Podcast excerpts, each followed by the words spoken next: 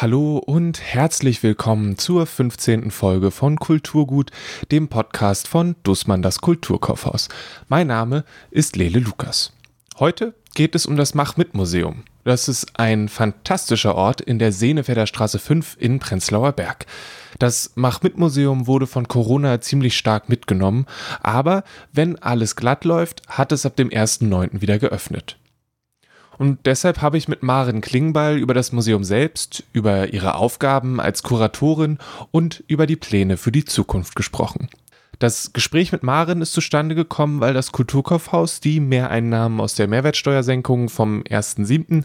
an ausgewählte Kulturinstitutionen spendet und das Mach-Mit-Museum eine dieser Institutionen ist. Danach gibt es zwei sehr schöne Empfehlungen und ein paar Neuerscheinungen aus dem Kinder- und Jugendbereich. Viel Spaß damit!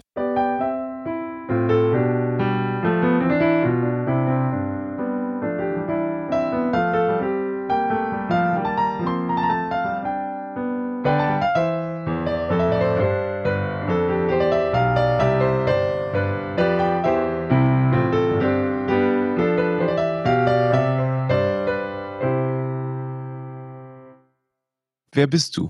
Wer ich bin?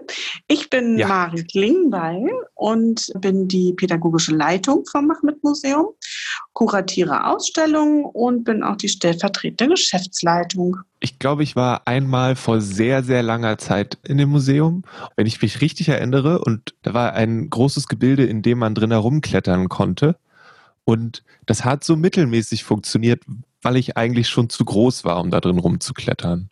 Das große Kletterregal ist ein äh, Bestandteil vom Museum, ein ganz heiß begehrter Ort, wo die Leute gerne, die zu uns zu Besuch kommen, so versuchen, ihren eigenen Weg zu finden und da durchklettern können. Und äh, nachdem sie einmal durch die Ausstellung gewandert sind und sich da umgeschaut haben, ist das genau der richtige Ort, um mal mit dem Körper so in Bewegung zu geraten.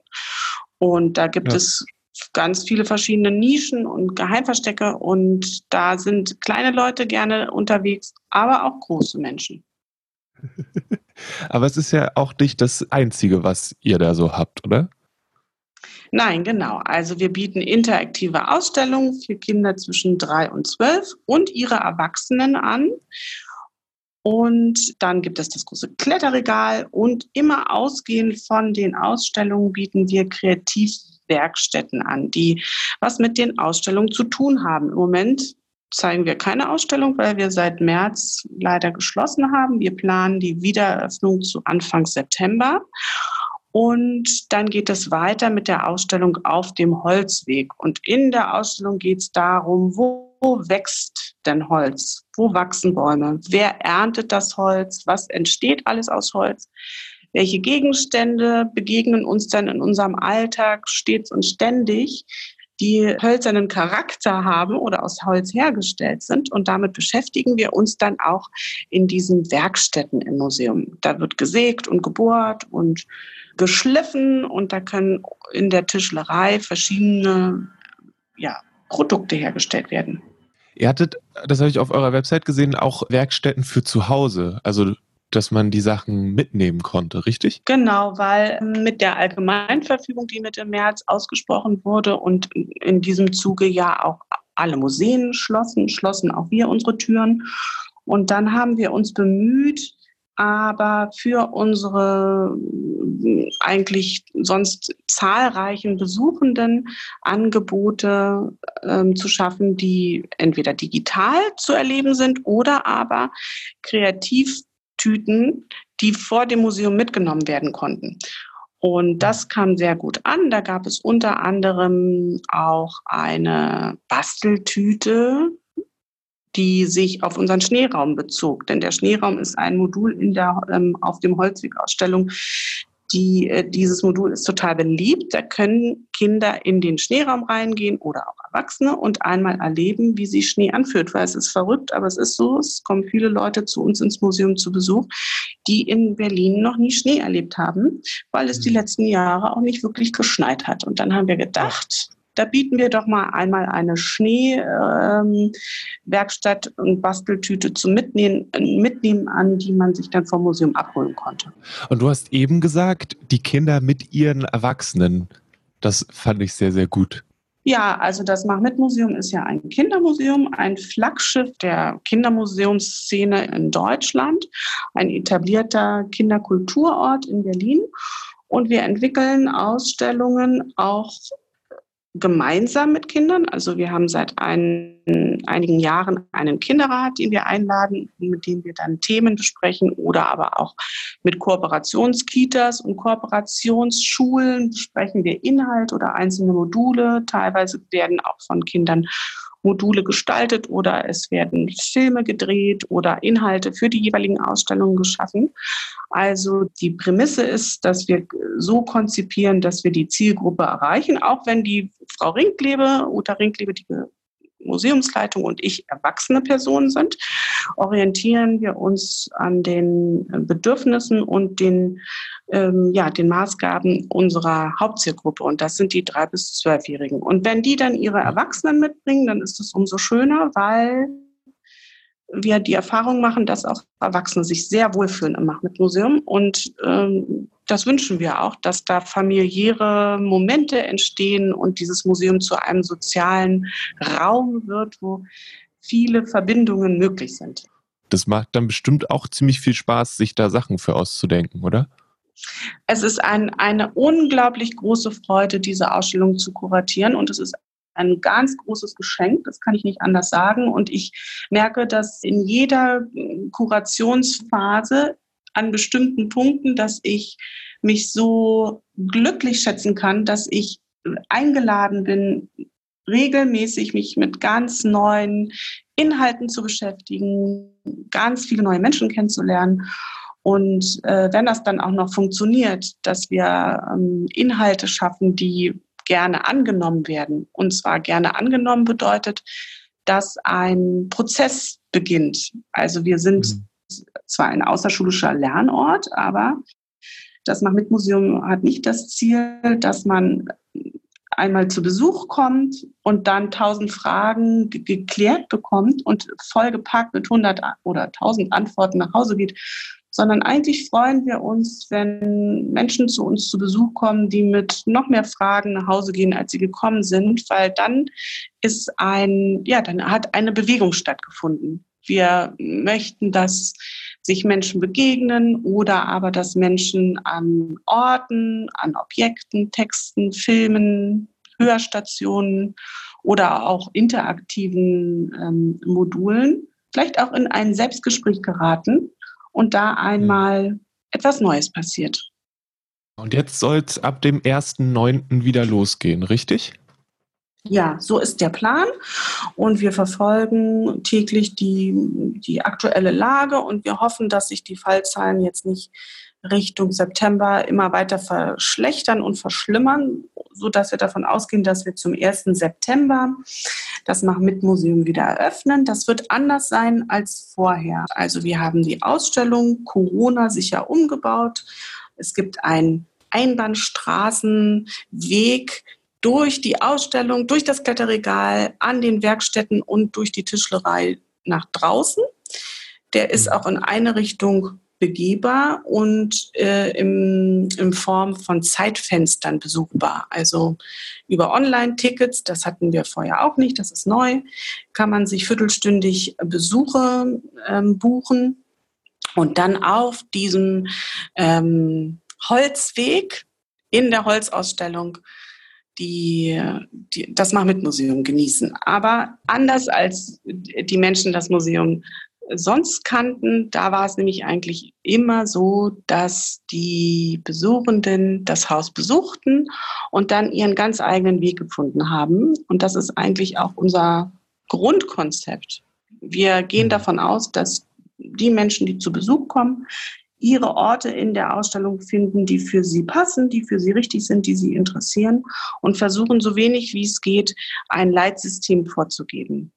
So mussten wir uns aber jetzt Corona-bedingt ähm, umstrukturieren und haben da auch lange gerungen und überlegt, ist das überhaupt möglich? Also können wir weg von eigentlich der Mach-mit-Museumsidee gehen, dass sich alle ganz frei in dem Haus bewegen können, dass alle ganz intensiv in Interaktion mit Dingen geraten, weil auch das mussten wir ganz deutlich und ganz äh, drastisch runter reduzieren.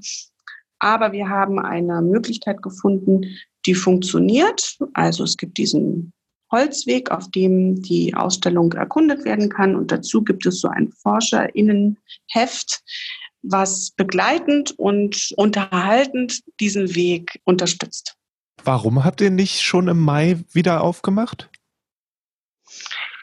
Also die, die Schließung Mitte März hat ja ein, wirklich eine, also ganz drastische Auswirkungen für das Museum. Also seitdem befinden wir uns wirklich in einer existenzbedrohten Lage, weil das Mach-Mit-Museum ja ein privates Museum ist und wir uns zu 72 Prozent über die Eintrittsgelder finanzieren. Und seit Mitte März haben wir keine einzelne Eintrittskarte verkauft und haben auch ähm, viele unserer, unserer Mitarbeitenden in Kurzarbeit schicken müssen, was auch kein leichter Weg war. Und haben jetzt durch Corona-Zuschüsse und durch andere Projektanträge und Unterstützungszusagen auch vom Bezirk die Perspektive, dass, dass wir das schaffen werden. Aber es ist, also die Kuh ist noch nicht vom Eis. Es, es ist immer noch gefährlich, weil wir nicht wissen, wie sich der Herbst weiterentwickelt, weil wir nicht wissen, wie überhaupt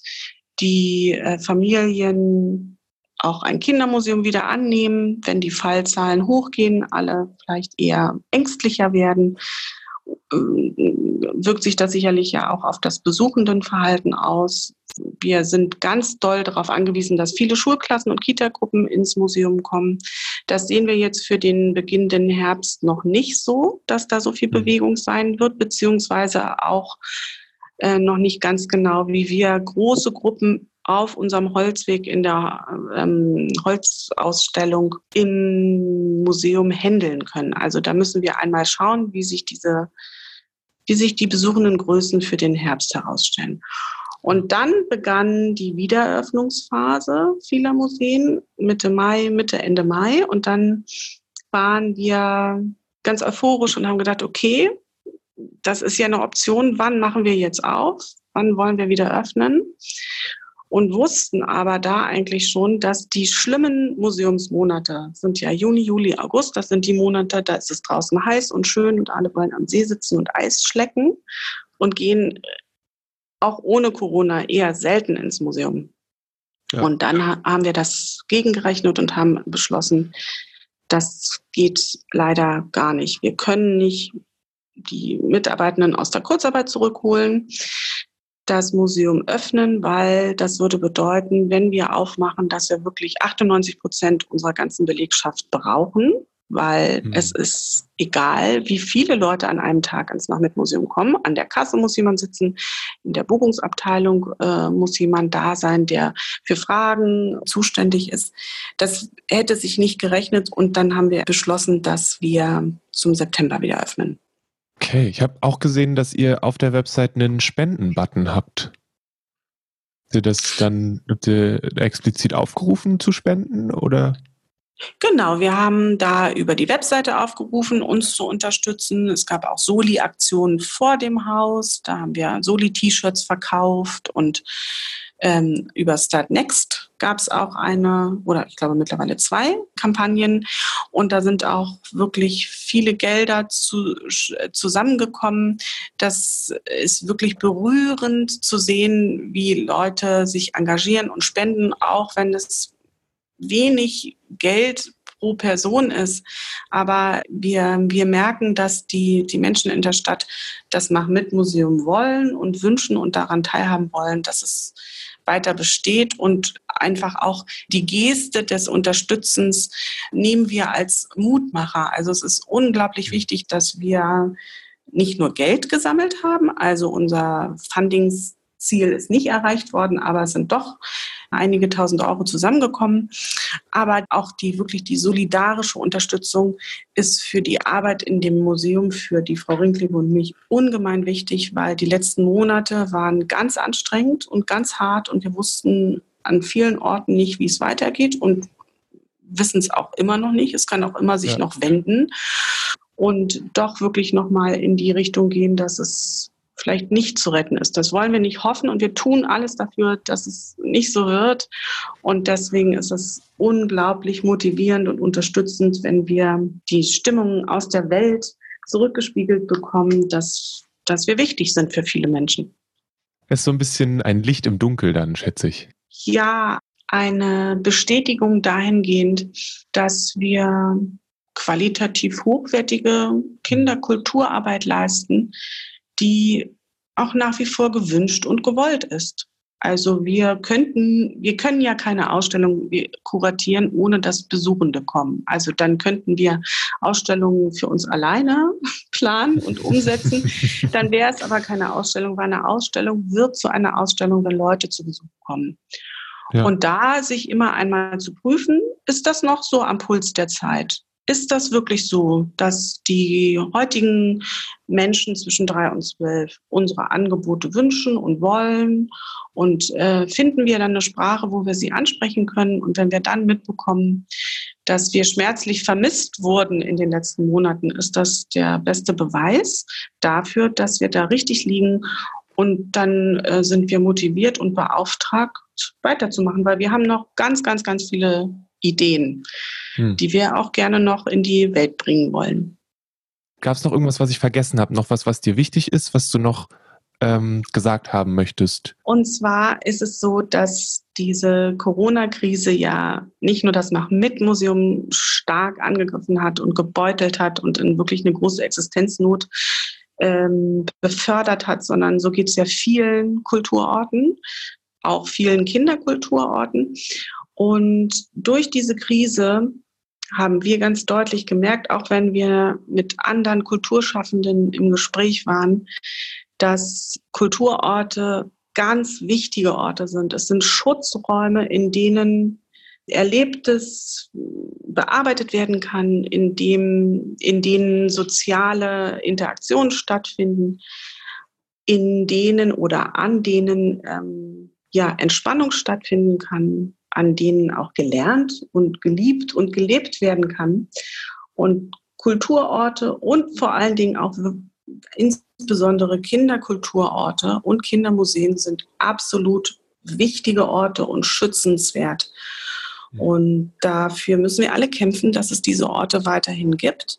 Und zwar auch mit einem hohen Maß an Freiheit, weil die Gefahr, die ich gerade sehe, ist, dass sich die ganz großen Fische retten können und weiterhin ihr Programm fahren können und viele kleinere, nicht 100% staatlich finanzierte Orte untergehen. Und das sehen wir jetzt schon. Das hat schon angefangen, dieses Sterben. Und wir müssen alle zusammen uns wirklich ganz doll anstrengen, dass es nach wie vor freie, lebendige Kulturorte für Kinder gibt in dieser Stadt, Stadt in diesem Land und auf der ganzen Welt. Ab dem 1.9. hat das Mach-Mit-Museum in geändertem Rahmen und auf engen Pfaden wieder geöffnet. Über die Shownotes unter dem Podcast oder via kulturgut.podigy.io findet ihr das Museum im Netz oder ihr schaut direkt unter machmitmuseum.de nach. Ich bin vielleicht zu groß für das Kletterregal. Also, da, sie sagt ja auch, Kinder sollen mit ihren Erwachsenen dahin gehen und ja, aber ich bin mir ziemlich sicher, ich bin zu groß. Aber vielleicht habe ich ja irgendwann mal Grund dahin zu gehen und dann wäre es cool, wenn es immer noch da ist.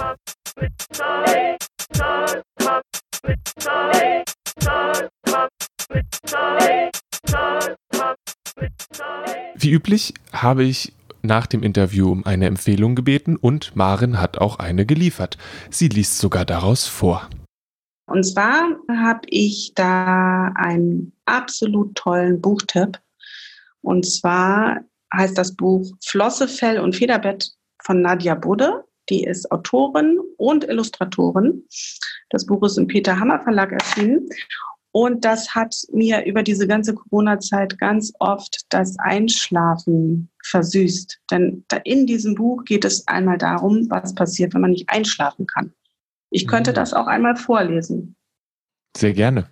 Flosse, Fell und Federbett von Nadja Budde. Kannst du abends gar nicht schlafen und die Sache mit den Schafen funktioniert nicht mehr bei dir, dann probier ein anderes Tier. Eins mit Borsten oder Federn oder Schuppen oder Leder. Ohne Zählen kannst du wählen zwischen Flosse, Flügel, Fell. Entscheide schnell. Du kannst mit Hummeln schummeln oder mit Hummern schlummern, mit Schaben traben, mit Motten trotten, mit Hasen rasen, mit Mopsen hopsen. Vielleicht willst du mit Hechten fechten oder Pfauen kauen, mit Muscheln tuscheln, mit Kröten flöten, mit Forellen bellen, mit Krokodilen zielen. Du könntest mit Meisen verreisen oder mit Ziegen fliegen. Was wirst du tun? Entscheide dich hier.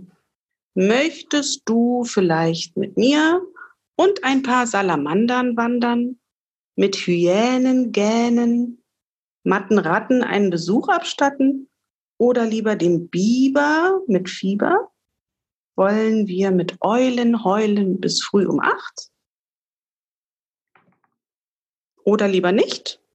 Dann löscht das Licht. Gute Nacht. Schön. Ich habe es jetzt nochmal gefunden. Es sieht sehr auch sehr schön illustriert aus, sehr ungewohnt ein bisschen. Mhm. Ja. Und die sehen also, alle so schön müde aus, die Tiere. Genau, die sehen müde aus. Und ich finde, die Nadia Bode, also die nächste Ausstellung, die wir machen mit Museum Plan, wird eine Ausstellung sein zum, zum Thema Kinderliteratur. Es geht um Bücher und Geschichtenwelten. Und wir hoffen sehr, dass wir da auch eine Kooperation mit der Nadia Bode hinbekommen werden. Da ist schon einiges in Planung, aber noch nichts ganz Konkretes. Und ich bin aber unabhängig von dem Ausstellungsthema absolute absoluter Fan von Nadia Budde, weil es so wunderschön ist, ihre Verse zu lesen. Und bei mir funktioniert das absolut super, dass ich dann in wirklich in so Gedanken- und Fantasieräume eintreten kann, die mich immer wieder überraschen hm. und die mich abholen und mitnehmen und äh, verzaubern und entführen, um einmal da wirklich zum Beispiel mit Hummern zu schlummern. Soll ich jetzt mit lauter Musik wieder wecken? Keine Sorge. Die nächste Empfehlung kommt von Caroline aus der Kinderbuchabteilung im zweiten Stock. Dieses Jahr hat äh, Tienemann ein Sammelband rausgebracht von Dr. Brumm. Das ist einer meiner absoluten langjährigen Lieblingshelden im Kinderbuch, vor allem im Bilderbuch. Das ist einfach ein ganz dusseliger Bär und der erlebt verschiedene Abenteuer. Aber er ist ein Doktor. Wie kann er dann dusselig sein? Tja, also da hat noch keiner gefragt, warum der Doktor heißt. Äh, das wäre mal eine interessante Frage an Daniel Knapp tatsächlich, weil er ist eigentlich nicht so intelligent, aber eben sehr liebenswert. Hm. er hat einen super coolen Freund, den hat er immer dabei. Das ist ein kleiner Goldfisch mit dem wunderbaren Namen Potwal. Wie hat er den dabei? Den in so einer Plastiktüte, so im Findet Nemo-Style? Oder? Äh, nee, tatsächlich hat er den im äh, Goldfischglas. Passieren auch absolut äh, verschiedenste Abenteuer, dass äh, das Goldfischglas zu Bruch geht und der dann mal im Honigtopf wohnen muss, ähm, hat aber immer seine Palme dabei und seinen Liegestuhl und ähm, ist auch immer ausgestattet. Also es ist immer witzig. Man findet immer kleine Details dann in dem Aquarium, die zur Geschichte passen. Okay. Genau. Wie bist du mal auf den gekommen? Boah, das ist eine gute Frage. Ähm, das gibt es schon total lange, also die einzelnen Bilderbücher. Es gibt auch total viel, viele ähm, verschiedene andere Formate. Also es gibt ihn, ich finde, ein ganz zuckersüßes ähm, Stop-Motion-Video. Auf YouTube findet man, das ist eigentlich nur ein kurzer Trailer mit den äh, Slapstick-Witzen. Und ich finde es auch großartig mit besonder, also mit einem extra Dr. Brumm Lied. und ich empfehle es total gerne für Erstleser tatsächlich, weil es gibt die Bilderbücher, die man super schon so dreijährigen Kindern vorlesen kann, was aber auch vor allem Spaß für die Eltern ist, weil oft ist es so ein bisschen, also der Humor, den können Kinder vielleicht nicht immer, aber für Eltern ist es auf jeden Fall lustig. Und die Kinder finden dann aber super witzige kleine Details auf den Bildern und so. Genau, und in den ähm, Comics, das sind einfach immer so drei, vier Bilder, so ein bisschen Comic-Stil und es ist ein Witz, also ganz klassische Witze wie dieser, ähm, guck mal, ob mein Blinker geht und der Dr. Brumm sagt, geht, geht nicht, geht, geht nicht. Also so diese, die man eigentlich kennt und die sind dann illustriert und es ist super cool für Erstleser, wenn die richtig so ein Buch suchen. Sie können alle Buchstaben und wollen mal ihr allererstes Buch lesen.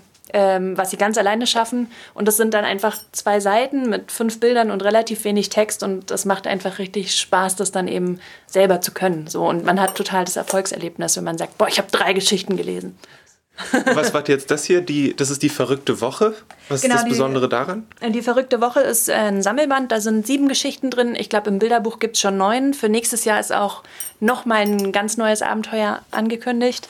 Und ähm, die sind einfach zusammen. Also es gibt noch einen anderen Sammelband, da finde ich das äh, fast noch besser gelungen. Da sind zwischen denen immer so kleine Comics. Da sind nur vier Bücher drin und dann sind die Comics dazwischen. Und das fand ich aber toll, das ist so ein bisschen Gimmick einfach. Mhm. Genau. Aber zum Vorlesen sind die alle super und die hat man halt sieben auf einmal. Sieben Stück. Wie lange, wie lange hat Mensch damit Freude? Ist es dann was, was sehr, sehr schnell durchgeht oder kann man das schon ein bisschen strecken? Also, ich weiß nicht, wie lange man an einer Geschichte liest. Es ist nicht so wahnsinnig viel Text, aber man kann ganz viel drüber reden und gucken, was man entdeckt und so. Und tatsächlich ist das Alter ab drei geht es, aber man kann das echt total lange machen. Und ich finde auch gerade Erstleser und dann, wenn man richtig lesen kann, es macht einfach Spaß. Immer wieder zu entdecken. So ein bisschen auch Patterson-mäßig. Es ist einfach auch später noch cool. okay, also gibt es immer schön. Da habe ich auch die ganze Zeit dran gedacht, weil das so mein Ding, Patterson Findus, dieses, da findet man noch einen Muckler irgendwo und so weiter und so fort, genau. auch wenn man nach 20 also Jahren nochmal so reinguckt. Detailliert ist es nicht, aber es gibt auch immer Hühner, die total witziges Zeug machen. Und ähm, irgendwie tauchen dann auch immer wieder Figuren auf. Der Otter zum Beispiel, der heißt Bauer Hackenpiep und ähm, ist eigentlich immer so der Gegenspieler. Der ist immer der, der alles korrekt macht und der Dr. Brumm das halt so ein bisschen verballert. Es gibt total viele verschiedene Geschichten. Es ist ähm, zum Beispiel feiert Dr. Brumm Geburtstag und hat dann eine ziemlich äh, skurrile Party, weil er vergessen hat, dass er Geburtstag hat und muss mal so aus dem Ärmel schütteln. Und dann macht er einen Kurztrip nach Hula Hula, weil der so billig war und äh, ist dann quasi zwölf Stunden Flug, einen Tag da und zwölf Stunden zurück. Oder äh, macht Ausgrabungen mit so einem Mikrowellendetektor und findet ein Dinosaurier-Skelett im Vorgarten. Und die ganze Zeit immer mit einem Goldfisch in der Hand? Genau, den hat er immer, den hat er immer dabei. Wow. Und der Goldfisch ist eigentlich auch der, der ein bisschen das im Kopf hat. Ja, das ist die, das, the brains of the operation. Genau. Aber es ist einfach herrlich, weil der Dr. Brumm, der ist halt so gutgläubig und so naiv und dann passiert halt so, so wirklich ein Schlamassel nach dem nächsten, tappst er halt so rein, so äh, und ist immer jedes Mal völlig äh, perplex davon. Klingt sehr gut. Cool, vielen, vielen Dank. Ist dir noch was, noch was wichtig dafür? Dafür, also es gibt es auch noch als CD, das finde ich auch total toll, weil es äh, wahnsinnig toll interpretiert von Peter Kämpfe und gibt es auf Audio-CD oder auch als die Toni-Figur. Genau. Und das gibt es auch als Bilderbuch-Kino. Das finde ich auch toll. Gerade für Schulen, Kitas oder auch für zu Hause kann man sich das runterladen, an die Wand beamen und dann wird es auch vorgelesen. Oder man liest das selber, genau. Auch großartig, finde Fancy. ich. Was es nicht alles gibt.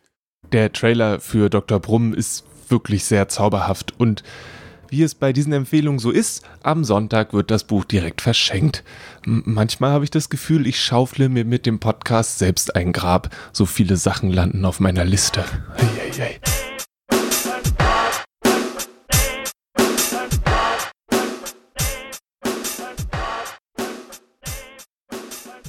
Es ist eine Weile her, dass ich auch eine Empfehlung abgegeben habe. Nun geht es heute in Richtung Kinder- und Jugendbuch und wir hatten mit Flosse, Fell und Federbett ein Buch für ganz kleine oder sehr müde Menschen. Und Dr. Brumm ist für die, die gerade ihr erstes Buch alleine lesen wollen. Und da fehlt noch was für die, die schon regelmäßig ein Buch nach dem anderen verschlingen. Und ich musste eine Weile überlegen, ich kann schließlich nicht immer nur Comics empfehlen, auch wenn ich das echt gerne machen würde. Also bin ich bei Nevermore gelandet.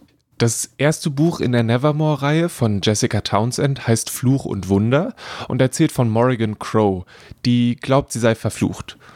Also, wenn sie an der Marmeladenfabrik vorbeifährt, dann wird die Marmelade schlecht.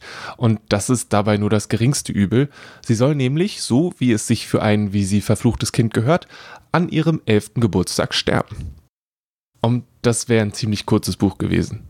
Stattdessen kommt an ihrem elften Geburtstag der mysteriöse Jupiter North und nimmt Morrigan mit nach Nevermore. Das ist eine ganz wundervoll abgefahrene Welt. Unter anderem wird da an Regenschirmen zwischen Häusern hin und her gefahren. Das ist super cool. Hier muss sie sich als illegale Einwanderin behaupten und durch die Teilnahme an verschiedenen Prüfungen ihre Rückkehr in die ja, ganz normale, langweilige Welt verhindern. Ganz davon abgesehen, dass da Schattenwölfe und so weiter auf sie warten, dass es überhaupt nicht sicher für sie wäre, zurückzukehren. Sie reitet für diese Prüfung auf gigantischen Katzen, lernt zum ersten Mal in ihrem Leben Freunde kennen und staunt sich mindestens zwei Löcher in den Bauch. Ich dann dabei auch. Denn Nevermore ist ein fantastischer und wundersamer Ort. Jessica Townsend hat sich bei Nevermore offensichtlich bei Harry Potter inspirieren lassen. Aber für mich war das meistens eher ein Bonus, als dass mich das gestört hat. Und das Buch ist herzerwärmend, sehr lustig und voller großartiger und abgefahrener Ideen. Ganz ehrlich, das Wettrennen auf der großen Katze ist nur der Anfang und wir haben noch nicht mal von den Drachen gesprochen. Und Morrigan hat ziemlich schnell einen guten Kumpel, der heißt Hawthorne. Und dann gibt es ein Fass voller Frösche und, ah, egal. Das müsst ihr dann selber rausfinden. Ich darf jetzt nicht das ganze Buch erzählen. Ich habe die ersten beiden Bücher in der Nevermore-Reihe von Jessica Townsend mit Freude verschlungen. Es gibt die sowohl auf Deutsch als auch auf Englisch. Und das dritte Buch sollte eigentlich im März erscheinen, wurde jetzt aber auf Oktober verschoben. Aber als alter Fantasy-Leser bin ich diese Form von Kummer ja gewohnt. Und für die Leute, denen Harry Potter aus gegebenen Umständen gerade so ein kleines bisschen madig wird, ist das, glaube ich, genau das Richtige. Es ist eine super schöne Buchreihe, die ich auf jeden Fall wärmstens empfehlen möchte. Sollte euch das alles immer noch nicht reichen, dann hat Caroline mir noch ein paar Neuerscheinungen aus dem zweiten Stock, wo die Kinderbücher sind, mit auf den Weg gegeben. Vielleicht ist da noch etwas dabei.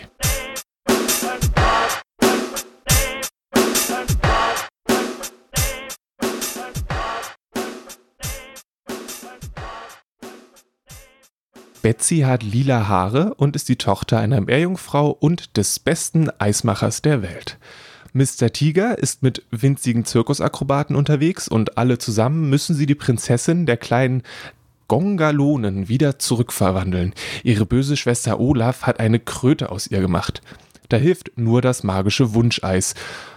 Mr. Tiger, Betsy und das magische Wunscheis ist ein wunderschön illustriertes, innen oft blaues und sehr liebevolles Buch für Kinder ab acht Jahren. Mich hat es, als ich das in der Hand hatte, stark an die unendliche Geschichte erinnert, wo die Schrift ja auch immer so unterschiedliche Farben hat. Geschrieben hat es Sally Gardner und es ist bei DTV erschienen. Illustriert hat es Nick Marland und übersetzt wurde es von Susanne Hornfeck. Es hat 192 Seiten und ist ein sehr schickes Buch. Für Weg war das Ihmchen von Jan Philipp Remster werde ich einfach den Klappentext vorlesen. Das zu versuchen, in eigene Worte zu fassen, würde dem Ganzen nicht gerecht werden. Weg ist das Ihmchen. Kurt Peter ist ganz verzweifelt. Im doofen gelben Haus ist das Ihmchen nicht, im komischen grünen Haus auch nicht. Zusammen mit Beinelas macht sich Kurpeter auf die Suche nach seinem Ihmchen. Bei Inge Rölling finden sie statt des Ihmchens einen Matz mit Schnabel und Pfoten, der schlüpfrige Matrosenlieder singt, und die kleine Linse, die angeblich in Korea zur Welt gekommen ist, alt etruskisch lernt und überhaupt sehr schlau ist und sehr viel redet. Und noch jemand wohnt bei Frau Rölling im Haus, und zwar im Oberstübchen. Gott nämlich. Aber mit dem ist nicht viel anzufangen, weil er immer am Schreibtisch hockt und neue Welten zeichnet. Aus dem Haus geht er nie. Woher soll der also wissen, wo das Ihmchen ist? Der weiß ja eigentlich gar nichts. Linse schließt sich den beiden Jungs an. Auf ihrem Weg begegnen die drei einer möfenden Grätsche, einem knutschenden Liebespaar, dem Überdimensionalkrokodil und schließlich der Höllenköchin und ihrem Sohn, dem schlimmen Urs, der Geburtstag hat und sich was richtig Leckeres wünscht. Ihmchen in Stinkpampe nämlich. Ob das gut ausgeht? Weg war das Ihmchen wurde von Jan Philipp Remstmar geschrieben und von Nikolaus Heidelbach illustriert. Es ist im Kamper Verlag erschienen und hat 140 Seiten. Niemand steht gerne im Stau, auch der kleine Affe nicht. Also macht er sich kurzerhand allein auf den Weg zurück zur Mutter und entdeckt dabei in den verschiedenen Autos, die da im Stau stehen, so manche Kuriosität. Den Bus mit den Fischen fand ich persönlich am besten. Schöne Illustrationen und lustige Reime machen aus dem drögen Stau ein rasantes Rennen. Das Buch wurde mit dem New York Times New York Public Library Best Illustrated Book Award ausgezeichnet. Leo Timmers hat das rasante Buch geschrieben und illustriert. Übersetzt hat Ebi Naumann und erschienen ist das Buch bei Magellan. Es hat 32 Seiten. Jim ist mies drauf. Die Sonne ist zu hell, der Himmel zu blau und keiner seiner Kumpels kann ihn aufmuntern. Er hat aber ganz sicher keine schlechte Laune. Susanne und Max Lang haben ein kleines und sehr schönes Bilderbuch geschrieben, in dem es okay ist, mal schlecht gelaunt und wütend zu sein. Jeder hat mal einen schlechten Tag. Jim ist mies drauf von Susanne und Max Lang ist im Löwe Verlag erschienen, wurde von Pia Jungert übersetzt und hat 32 Seiten. Da sollte doch was dabei gewesen sein, oder? Für meinen Teil überlege ich schon eine ganze Weile, was wohl ein Ihmchen ist und wie wohl das magische Wunscheis schmeckt. Ähm, Wenn es nach dem Buch geht, dann geht das, gibt's das auch nur bei blauem Mond und der Mond ist ja eigentlich nur sehr selten blau. Naja, alle genannten Bücher findet ihr wie immer im Kulturkaufhaus. Ihr könnt auch anrufen und reservieren oder zu euch nach Hause schicken lassen, könnt auch eine E-Mail schreiben, was auch immer für euch am besten funktioniert. Wenn euch der Podcast gefallen hat, dann empfehlt ihn bitte weiter und lasst uns eine Review bei iTunes da. Fünf Sterne wären fantastisch, dann finden noch mehr Menschen den Podcast und das ist natürlich für alle Beteiligten sehr, sehr schön. Über Feedback freuen wir uns auch sehr. Das könnt ihr am besten an kuka-marketing.dussmann.de schicken. Shownotes und Links zu allen genannten Büchern gibt es unter kulturgut.podigy.io. Wenn ihr ins Mach-Mit-Museum geht, dann bestellt schöne Grüße. Ab dem 1.9. geht das wieder. Kulturgut wird von mir, Lele Lukas, produziert. Danke an Maren Klingbeil für das feine Gespräch und Dank an Caroline für die Empfehlung und die Hinweise auf die Neuerscheinung. Die Musik für den Podcast kommt von Paul Hankinson und die Illustrationen von Rahel Süßkind. Lasst euch nicht ärgern, tragt eure Maske, zerfließt mir nicht in der Sonne und bis bald.